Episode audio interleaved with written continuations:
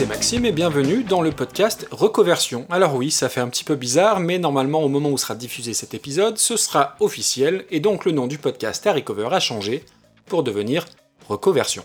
Alors je le redis au cas où vous n'auriez pas écouté l'épisode spécial de l'annonce, mais ça ne change rien. Le flux RSS reste le même, le compte Twitter aussi, c'est un simple changement d'appellation, même le logo reste identique, il est simplement adapté avec ce nouveau nom, et comme ça ne change absolument rien, la numérotation des épisodes reste la même pour que ce soit plus évident pour tout le monde, donc bienvenue très officiellement dans le 45e épisode de Recoversion, le podcast des meilleures reprises.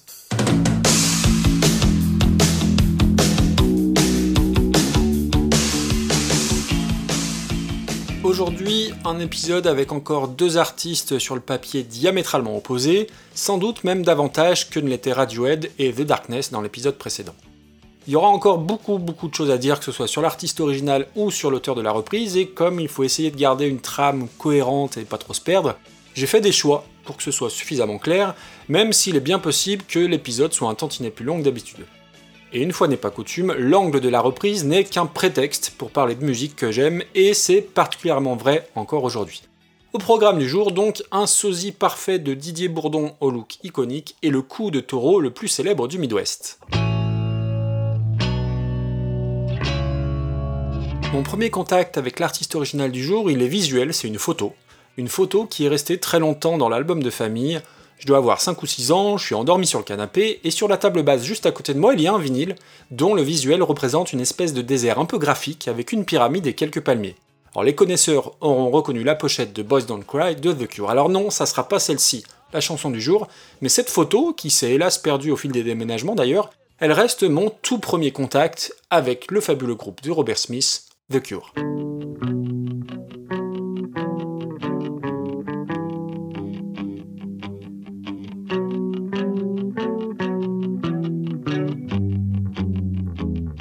Mon rapport à The Cure est la preuve même de la complexité de notre relation à certains artistes et du temps qu'il nous faut parfois pour parvenir à apprivoiser ou à comprendre une œuvre musicale. J'ai très longtemps cantonné The Cure à un groupe à entre guillemets single. Boys Don't Cry, Close to Me, In Between Days, Just Like Heaven ont longtemps été les seules chansons du groupe que je connaissais. Et clairement, ce sont des chansons, disons, plutôt positives, et je comprenais pas trop ce décalage entre l'enthousiasme relatif de ces tubes-là et le look et la personnalité de Robert Smith, fringues noires, maquillage gothique et cheveux ébouriffés. Puis ensuite, pour je sais plus quel Noël, je reçois en cadeau le best-of version acoustique de The Cure, qui existait aussi en version DVD, alors je devenais un petit peu plus familier avec le groupe sans pour autant tomber red dingue à s'en relever la nuit. The Cure est un des rares groupes, je trouve, où le passage à l'acoustique fait perdre un petit peu de leur identité sonore, mais là n'est pas le débat. Mais je vais décider de creuser un petit peu le sujet, et j'ai longtemps vu chez un de mes oncles un album du groupe, The Head on the Door, album qui date de 1985. Je me souviens lui avoir emprunté, on est en 2001 très précisément, alors je m'en souviens parce que c'est l'année où je passe mon permis, et beaucoup de trajets que je faisais à pied jusqu'à l'auto-école, je les faisais à l'époque avec cet album dans mon Walkman.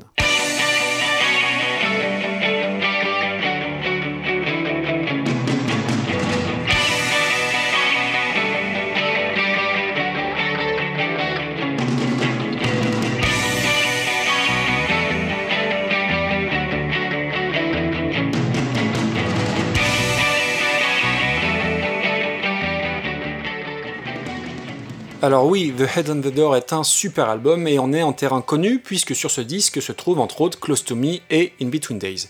Mais déjà à l'époque, je me rends compte qu'une fois de plus, à l'image de pas mal d'autres groupes, les best-of qu'on nous refourgue ne sont pas forcément très représentatifs, et encore moins pour un groupe comme The Cure qui a déjà une carrière très longue et très fournie. Alors The Head on the Door est un album que j'adore, et pendant longtemps je suis resté focalisé uniquement sur cet album pour The Cure. Alors je vais essayer ensuite de remonter l'histoire petit à petit, avec les albums précédents, notamment leur fameuse Cold Trilogy, mais il y a un truc qui ne passe pas, ou plutôt qui ne se passe pas. Et ça, je suis persuadé qu'en musique, tous les moments ne se valent pas pour découvrir une œuvre ou un artiste. J'ai le défaut d'avoir besoin de beaucoup de temps parfois pour apprécier ou pour comprendre certains trucs en musique. Mais heureusement sur ce point-là, j'ai de la patience, sinon clairement je serais passé à côté de disques fabuleux. Euh, par exemple, je suis longtemps resté hermétique à Tool. Je comprenais pas trop, et à force d'écoute répétée au casque notamment, ça aide pas mal, on finit par avoir ce déclic, ce truc qui fait tilt et qui nous fait comprendre que cette fois-ci, c'est enfin la bonne. Alors le parallèle va être un petit peu bidon, mais c'est comme arrêter de fumer. Il nous faut bien souvent plusieurs essais. Soit c'est pas le bon moment, soit on le fait sans suffisamment de volonté, et puis il y a cette fois supplémentaire où on sent qu'on tient un truc. Et eh bien pour certains albums ou pour certains artistes, c'est pareil, il nous faut ce fameux déclic.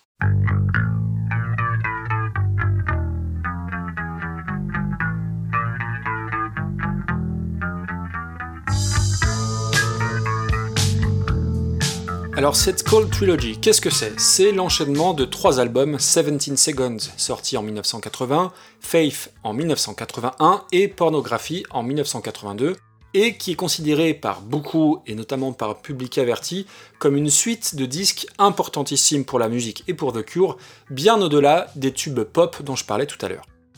Et voilà qui a relativement peu de temps, il y a 4 ou 5 ans à peine, en lisant un dossier sur cette Cold Trilogy dans un webzine musical, je retente l'écoute de ces trois albums, et enfin, je vais avoir ce fameux déclic qui va me permettre de comprendre, si je puis dire, et aimer jusqu'à la déraison ces trois albums.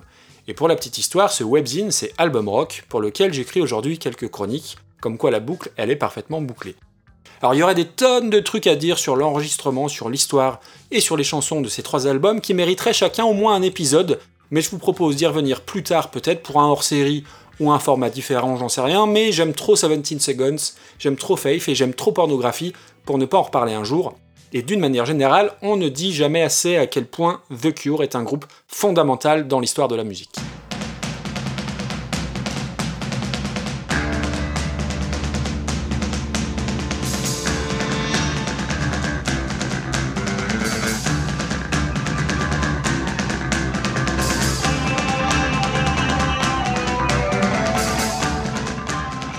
Derrière le groupe, évidemment en filigrane, c'est surtout de Robert Smith dont il s'agit. Alors je vais pas me lancer sur le terrain de son influence sur plusieurs générations, ça tombe sous le sens, et je vais d'ailleurs en parler pour la reprise, mais je vais enfoncer d'énormes portes ouvertes. Ce type est un génie, un génie torturé, tourmenté, sombre, dépressif, abîmé, habité, mais aussi une personnalité très modeste, très humble quelque part, et qui continue encore et encore de tourner en faisant des concerts de 2h30, 3h très régulièrement. Et c'est un type qui a tout vécu et qui paradoxalement représente un petit peu l'anti-héros.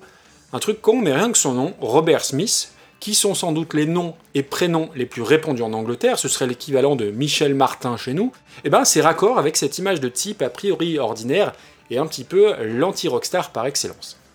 Il y a une biographie sortie sur lui, qu'il faut que je me procure d'ailleurs, écrite par Fabien Rallon, et dont le titre résume très simplement le rapport de Robert Smith à la musique. Le livre s'appelle The Cure 2. La thérapie de Robert Smith. Je suis assez fasciné par sa personnalité, par son histoire et son engagement total dans son groupe. Alors faut pas oublier qu'à la base, comme il le dit lui-même, ouvrez les guillemets, quand nous avons commencé, je n'étais pas le chanteur, j'étais le guitariste rythmique bourré qui écrivait toutes ces chansons étranges. Alors il a vite pris le leadership sur le groupe, puisque c'est l'unique membre à être présent sur l'intégralité des disques du groupe. D'ailleurs, sur les 187 chansons qui figurent sur les albums officiels, il y a une seule chanson sur laquelle il ne chante pas, sur le premier album Three Imaginary Boys, avec la très mauvaise reprise de Jimi Hendrix, Foxy Lady, qu'on a d'ailleurs traité dans le premier épisode de Super Cover Battle avec Damien. Alors ces interviews à Robert Smith sont toujours ultra intéressantes, avec ce cynisme typiquement british, dans le sens lucide et à la fois plein d'humilité. Tout le contraire d'un Morrissey, par exemple, autre figure anglaise importante des années 80, et qui va se démarquer lui, hélas, par des déclarations au mieux malheureuses. Et d'ailleurs, en toute logique, Robert Smith déteste viscéralement Morrissey, tout comme il déteste U2, prouvant que c'est une personne de bon goût. Bon, après, il déteste aussi Queen, hein, comme quoi personne n'est parfait. Euh, mais bref, on va tenter de se rapprocher de la chanson du jour en abordant l'album dont elle est issue, le fabuleux Disintegration.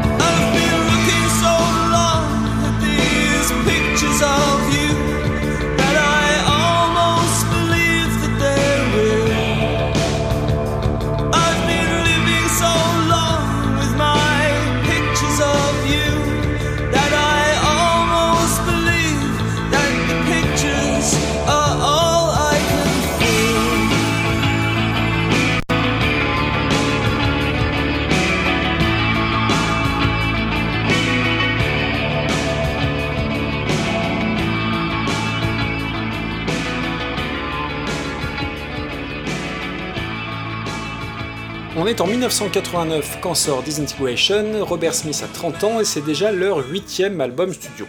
C'est un homme une nouvelle fois au fond du gouffre qui compose cet album, et qui se dit que c'est peut-être sa dernière chance de composer et d'enregistrer le disque ultime, peut-être même le dernier tant le souffle de la dépression lui colle viscéralement à la peau. Alors les thèmes seront une nouvelle fois très sombres, on y parle de mort, de déception, d'échec, d'aliénation, de perte, de désespoir.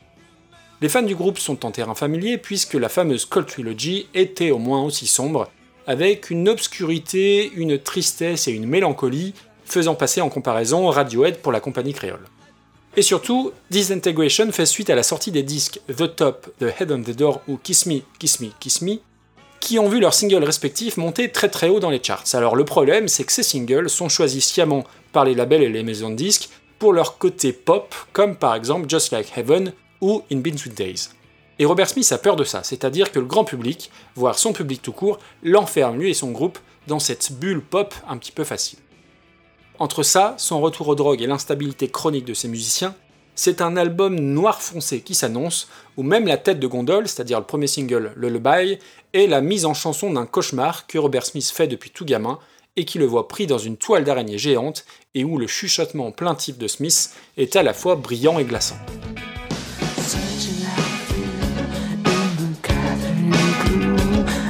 suddenly over in the corner of the room, and there is nothing I can do.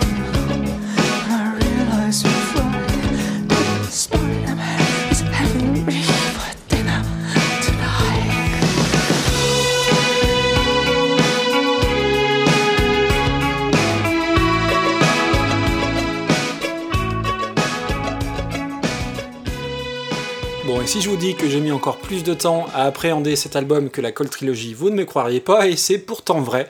Faut vraiment y aller par étapes pour comprendre l'essence et la poésie gothique de The Cure. Et j'ai mis un temps fou à apprécier Disintegration, qui est un album vraiment très dense, monolithique par bien des égards, et surtout qui ne se livre pas facilement.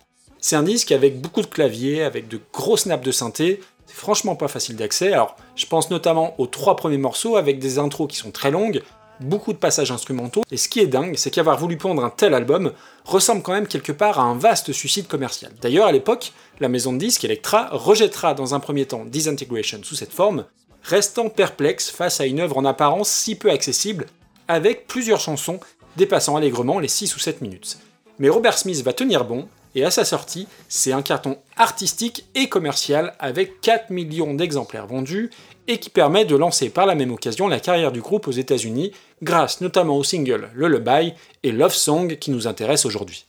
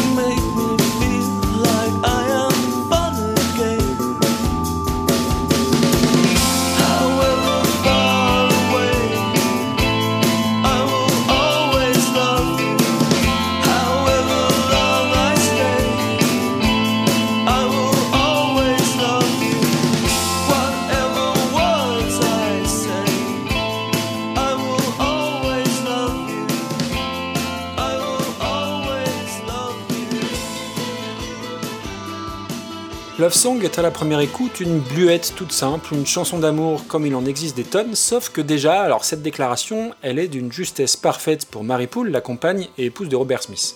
Alors oui, les paroles sont d'une simplicité désarmante, mais musicalement, c'est à tomber par terre, je trouve. Alors, encore une fois, et c'est quelque chose qu'on va retrouver très souvent chez The Cure et sur quoi j'attache beaucoup d'importance, ça va être cette faculté à entendre distinctement chaque instrument arriver comme des pièces d'un puzzle qui s'imbriquent à la perfection. Alors d'abord cet accord de guitare, soutenu par cette batterie toute simple, mais surtout cette ligne de basse qui sautille et cet orgue qui va donner cette couleur si particulière à la chanson. Alors oui, si vous découvrez la chanson aujourd'hui, peut-être vous trouverez que cet orgue et les claviers sur le refrain lui donneront un petit côté un peu désuet.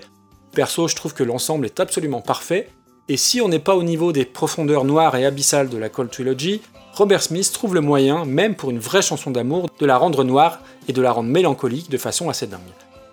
Alors voilà pour ce qu'il fallait dire pour cette microscopique et infime partie de l'histoire des cures, mais plus que jamais, écoutez Disintegration, des morceaux comme Plain Song, Fascination Streets, The Same Deep Water as You sont littéralement fabuleux. Et pour faire court, entre 17 Seconds en 80 et Disintegration donc en 89, il n'y a rien à jeter, ou presque, chez The Cure. Allez, sans transition, on range le col et on se démaquille pour l'instant, et on file de l'autre côté de l'Atlantique.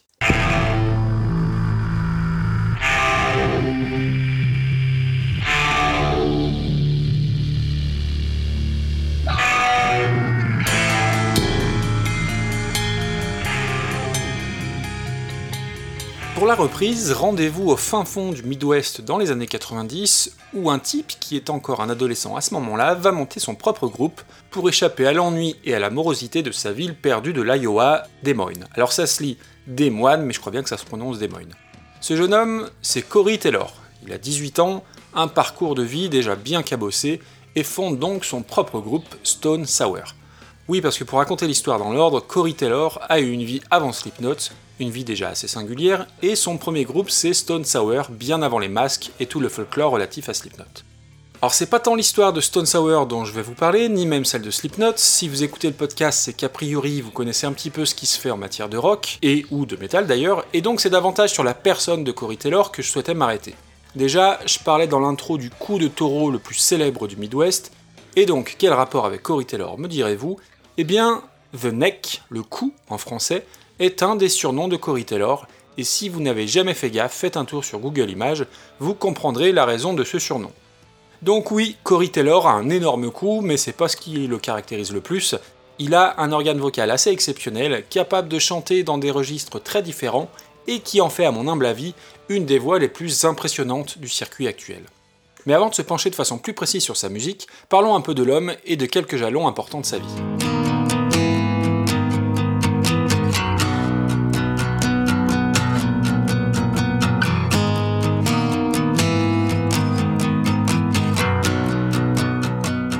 Que tu chantes, je te dirai qui tu es. Alors oui, c'est un raccourci un peu facile, mais il y a très certainement une sorte de déterminisme social ou familial qui nous façonne et qui nous contraint en quelque sorte à la musique que l'on va adopter, écouter ou composer. Alors c'est bien connu, l'art est un défouloir, un exutoire total parfois, et ce quelle que soit sa nature et sa forme. Et lorsqu'on se penche sur la vie de Cory Taylor, on peut comprendre ce besoin impétueux d'extérioriser sa rage ou sa colère à la face du monde. Corey Taylor n'est pas californien, il ne vient pas de Seattle ou de la côte est américaine, mais de Des Moines.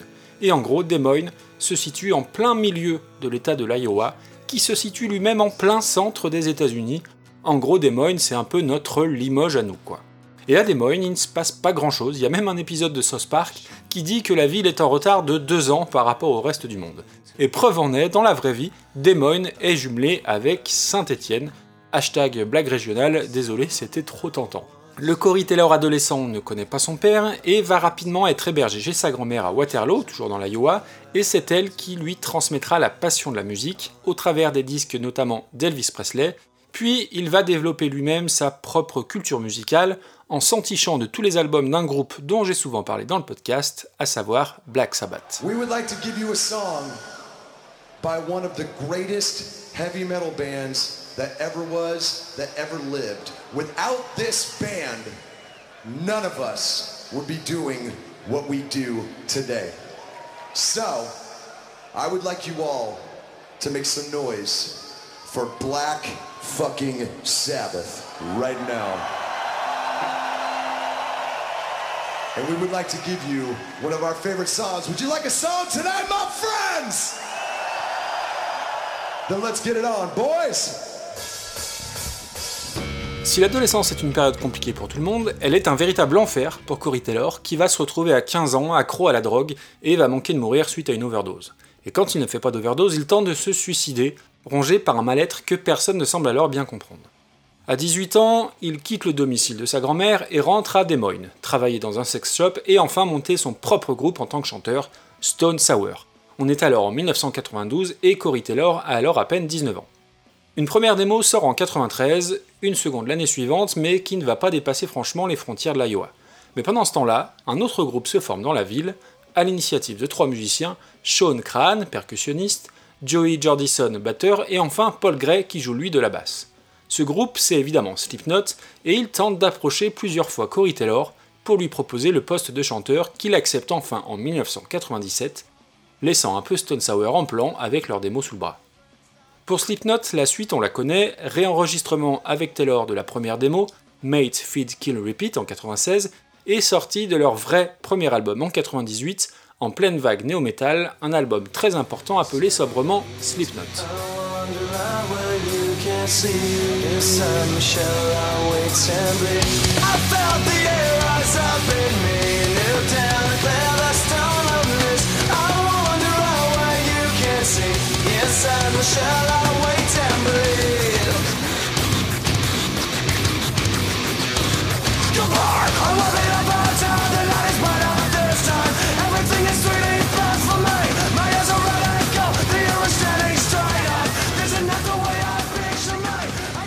Alors pour être tout à fait franc, je n'écoute plus tellement de métal extrême depuis pas mal de temps, mais j'ai toujours posé une oreille attentive au travail de Slipknot, et pour une bonne raison, la voix de Cory Taylor, capable donc des hurlements les plus sauvages, mais aussi capable de moduler grandement sa voix pour passer en chant clair qui sait être très mélodique. Alors le succès de Slipknot est déjà très important à cette période, et va être renforcé par un second album, Iowa, qui sort en 2001, et qui est un concentré de violence pure et dure, bien au-delà de leur premier album, et surtout qui s'affranchit, je trouve, des codes du néo-metal. C'est vraiment l'album de la consécration, avec notamment un morceau qui s'appelle People Equal Shit, et dont le refrain en hallucination auditive vous fera entendre à coup sûr, et je m'en excuse par avance, la phrase Prépare les brochettes.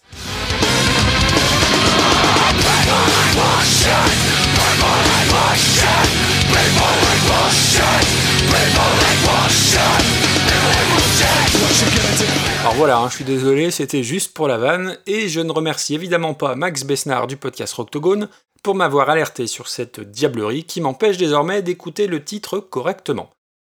Mais revenons à Cory Taylor, qui profite de la notoriété de Slipknot pour réintégrer en parallèle Stone Sour, son groupe original, avec dans ses valises Jim Root, lui aussi membre des deux formations, et un premier album voit enfin le jour en 2002, un album qui s'appelle Stone Sour, qui au passage serait le nom d'un cocktail à base de jus d'orange, sauce aigre et de whisky.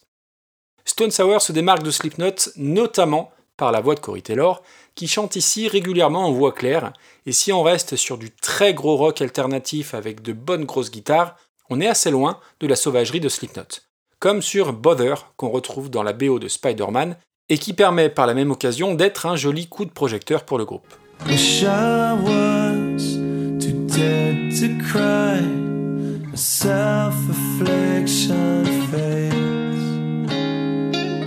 Stones to throw at my creator, masochists to which I cater.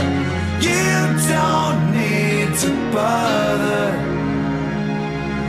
I don't need to breathe.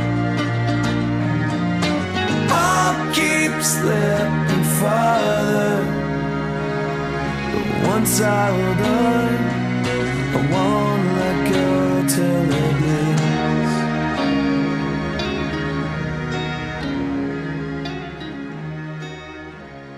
Alors je n'aime pas tout hein, chez Stone Sour, loin de là, mais je trouve ce contraste assez saisissant en fait avec la sauvagerie d'un côté et l'aspect plus mélodique de l'autre, et je pense que c'est un équilibre sûrement nécessaire à Cory Taylor qui parvient alors à mener les carrières de ces deux groupes de façon très respectable, malgré les tensions évidentes propres à tous les groupes de rock, ou les drames qui se mettent en travers de leur route.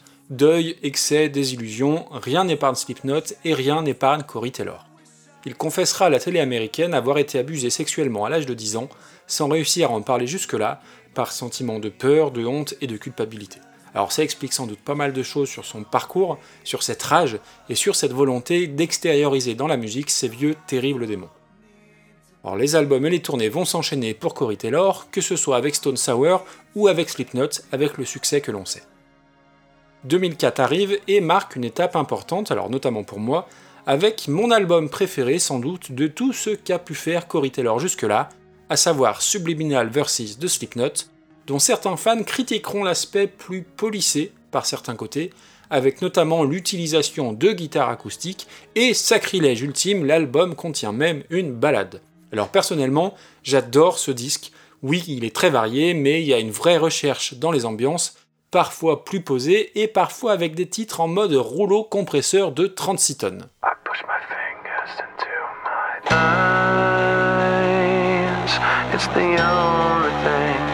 Slowly stops the ache. But it's made of all the things I have to take.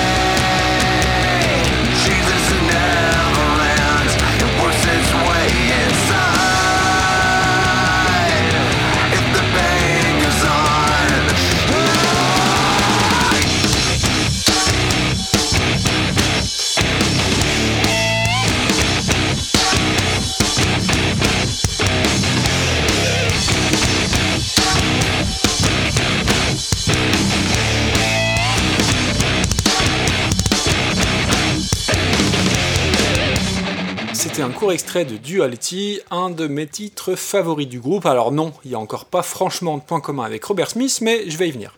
Alors en parlant de dualité d'ailleurs, et pour faire le lien avec son registre vocal très large, Corey Taylor me fait penser d'une certaine façon à Mike Patton, chanteur entre autres de Face No More, lui aussi capable d'alterner chant clair et chant très agressif. Et au sujet de Face No More, Corey Taylor dit justement qu'il leur doit tout, dans le sens où en 1990, alors qu'il est en convalescence suite à une tentative de suicide, il tombe sur un live du groupe à la télé, ce qui lui donne l'envie d'écrire à nouveau de la musique. Mais les influences de Corey Taylor sont vraiment multiples, Black Sabbath, Face No More, j'en ai parlé, mais aussi toute la scène de Seattle, Pearl Jam en tête, et évidemment plein de groupes de métal parmi lesquels Pantera, Anthrax, Korn, etc., etc. Slipknot est devenu une telle tête de gondole, et Corey Taylor tellement reconnu et respecté qu'il va multiplier les collaborations.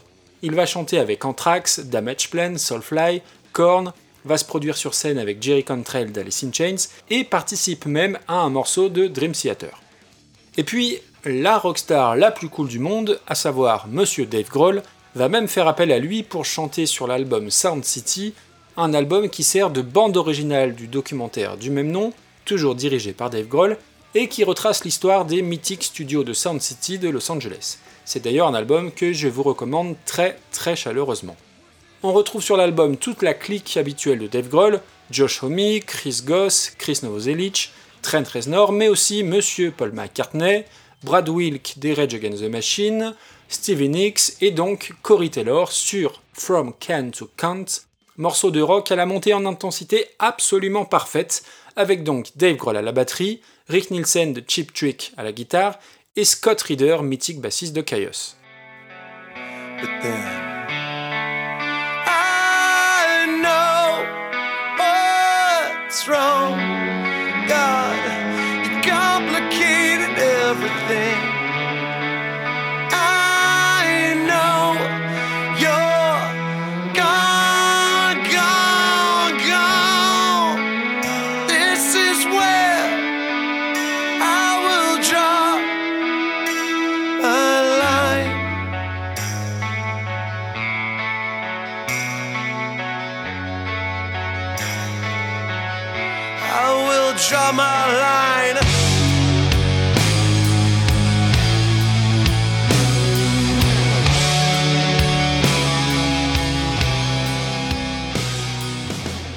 C'est vraiment ce que j'adore hein, chez Corey Taylor, sa capacité à s'adapter sur plein de registres très différents, avec une voix certes très américaine, dans le sens un peu poseuse, un peu démonstratrice, mais qui est vraiment super efficace.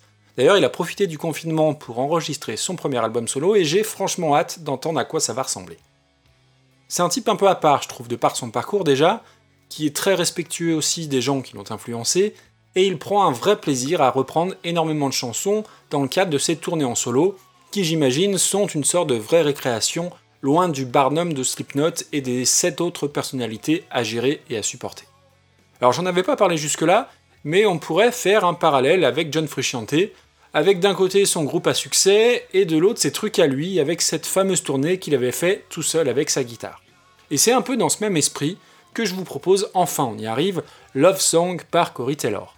C'est une version vidéo à la base, et si vous vous baladez sur YouTube, vous allez tomber dessus, et sur toute une tripotée de reprises acoustiques de la part de Cory Taylor, d'Alice in Chains à Prince, en passant par Pink Floyd, U2 ou Chris Isaac.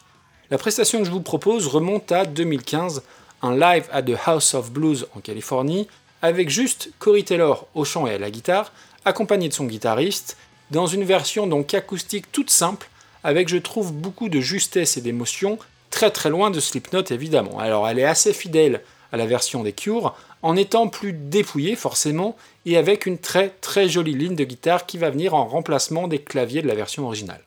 Alors j'espère que ça vous plaira, j'espère surtout que ça vous donnera envie d'écouter Robert Smith et les Cure, et Cory Taylor. Si l'épisode vous a plu, n'hésitez pas à en faire la pub autour de vous, par quelques moyens que ce soit, commentaires, notes, bouche à oreille, etc. etc.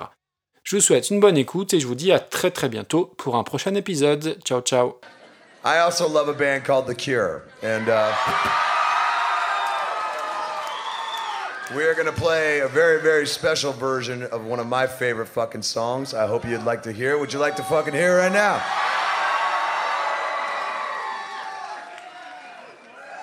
Yeah, dog. One, two, three,